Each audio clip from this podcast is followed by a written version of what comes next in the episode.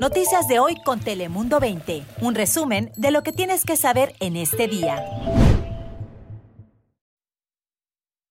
Personas que trabajan en el sector de alimentación, desde alguien que trabaja en una compañía donde están empaquetando pollos, ¿sí?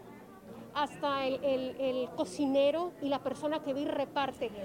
Quienes acaban de oír forman parte del nuevo grupo de personas que ya pueden recibir la vacuna en San Diego. Son más de medio millón de sandieguinos que entran en esta nueva fase de vacunación. Se trata de personas que se dedican al cuidado infantil, aquellos que trabajan en el sector agricultor o alimentario y al igual que trabajadores de servicios de emergencia. Todos ellos ya pueden recibir la vacuna y se añaden al grupo inicial de personas de 65 años o mayores y aquellos que trabajan en el cuidado de salud.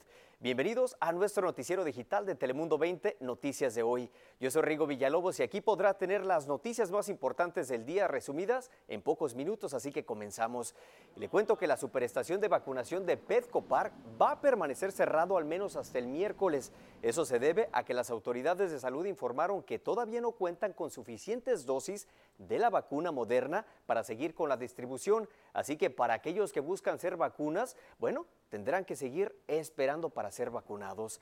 Y en el tema de las escuelas, le cuento que se llega a un importante acuerdo este lunes entre el gobernador Gavin Newsom y algunos líderes legislativos del estado.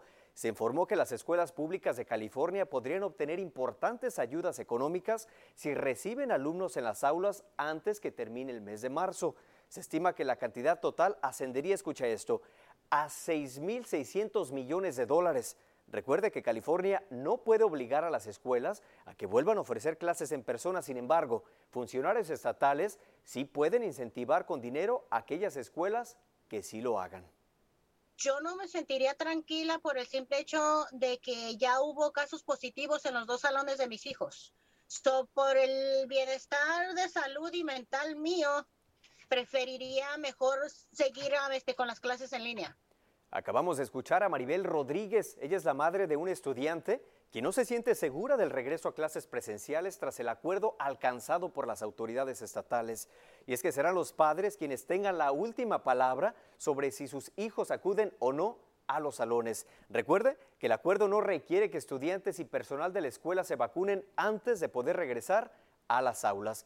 Y ahora vamos a hablar de historias humanas de familias en nuestra frontera y como usted lo sabe, les hemos ido contando estas últimas semanas lo que está pasando en la zona del Chaparral en la frontera de San Diego y Tijuana. Y es que este lunes hablamos con una familia migrante centroamericana que por fin logró cruzar a San Diego por San Isidro. De mucho tiempo pues de estar esperando, pues ya, imagínense ya casi dos años y pasando pues luchas, pruebas ahí, pues los obstáculos pues pero gracias a Dios, Dios nos da fuerza para poderlas superarlas. Acabamos de escuchar a Eric Mazariegos, quien junto a su familia ya se encuentra en Estados Unidos esperando asilo político. Y es que han sido años de sufrimiento y sacrificios también, hasta pisar suelo estadounidense procedentes de Guatemala. La familia está ahora pues a la espera de su primera audiencia, que será el 8 de abril. Ese será el primer paso a lograr la aprobación de su petición de asilo político y precisamente sobre nuestra frontera, sobre las interminables esperas para cruzar entre Tijuana y San Diego, le preguntamos al senador Alex Padilla sobre eso. Vamos a escucharlo. Ah, podemos asegurar que las fronteras siguen seguras, pero al mismo tiempo asegurando ah, el movimiento de, personas de manera segura y comercio de ah, manera segura y más eficiente también para que sea una, una fuerza de nuestra economía. Ahí lo escuchó usted y es que los retrasos y las horas de gente intentando cruzar en la frontera están suponiendo importantes pérdidas económicas y también de empleos. Según Sandak, se estima que esas pérdidas serían de al menos 3.400 millones de dólares y la pérdida de 88 mil empleos. Son demasiados, ¿verdad? Además, estos retrasos en la frontera no son un problema económico, también medioambiental debido a los daños por contaminación. Ahora pasamos con nuestra meteoróloga Ana Cristina Sánchez para que nos hable un poquito más sobre las temperaturas. Ana Cristina, ¿qué nos espera? Cuéntanos. Hola Rigo, feliz martes. Hoy vamos a disfrutar de cielo completamente soleado, condiciones secas para el día de hoy, máxima en Tijuana de 24 grados centígrados, así que un día cálido, especialmente al este de nuestra región, temperaturas dentro del condado de San Diego entre 74 a 77 grados. Y en las playas la máxima se mantendrá en los bajos 70, así que un día cálido, muy cómodo, pero mañana regresa la lluvia ya después del mediodía, así que estaremos muy al pendiente y por eso los espero en el noticiero de la tarde, esto ya para el miércoles y por supuesto hoy con el pronóstico de la lluvia que se espera el día de mañana. Ahora paso contigo, Chris Cabezas, que nos tienes?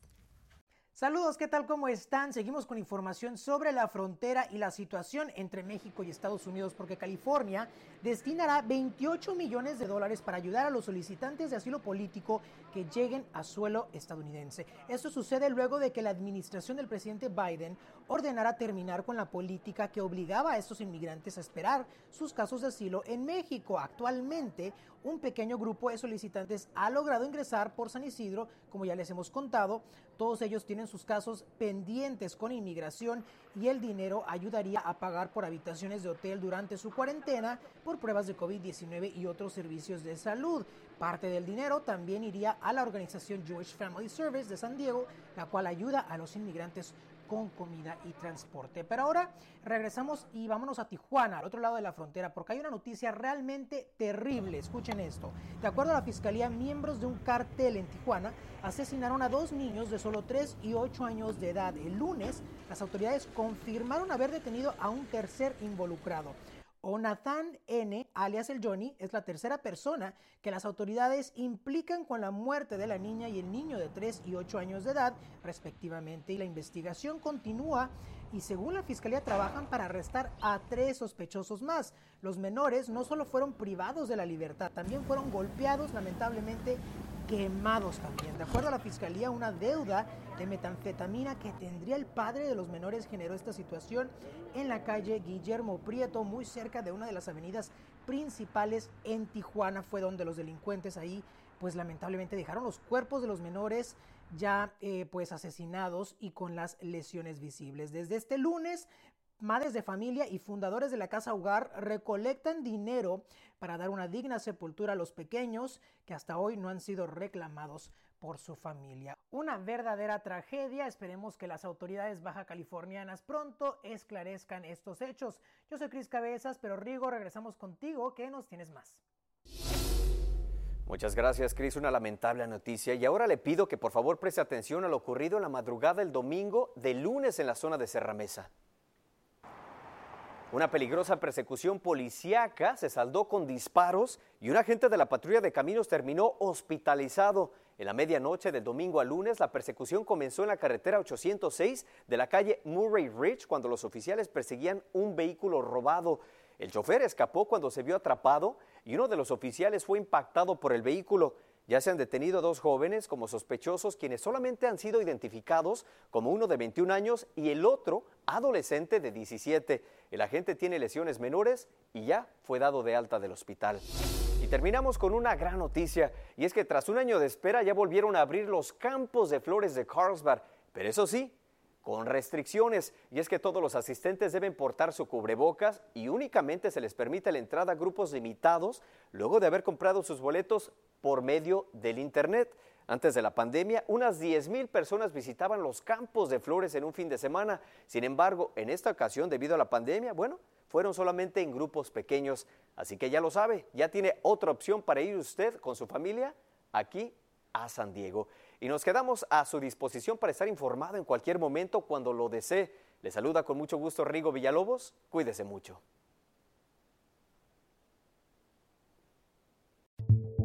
Noticias de hoy con Telemundo 20. Suscríbete para recibir alertas y actualizaciones cada día.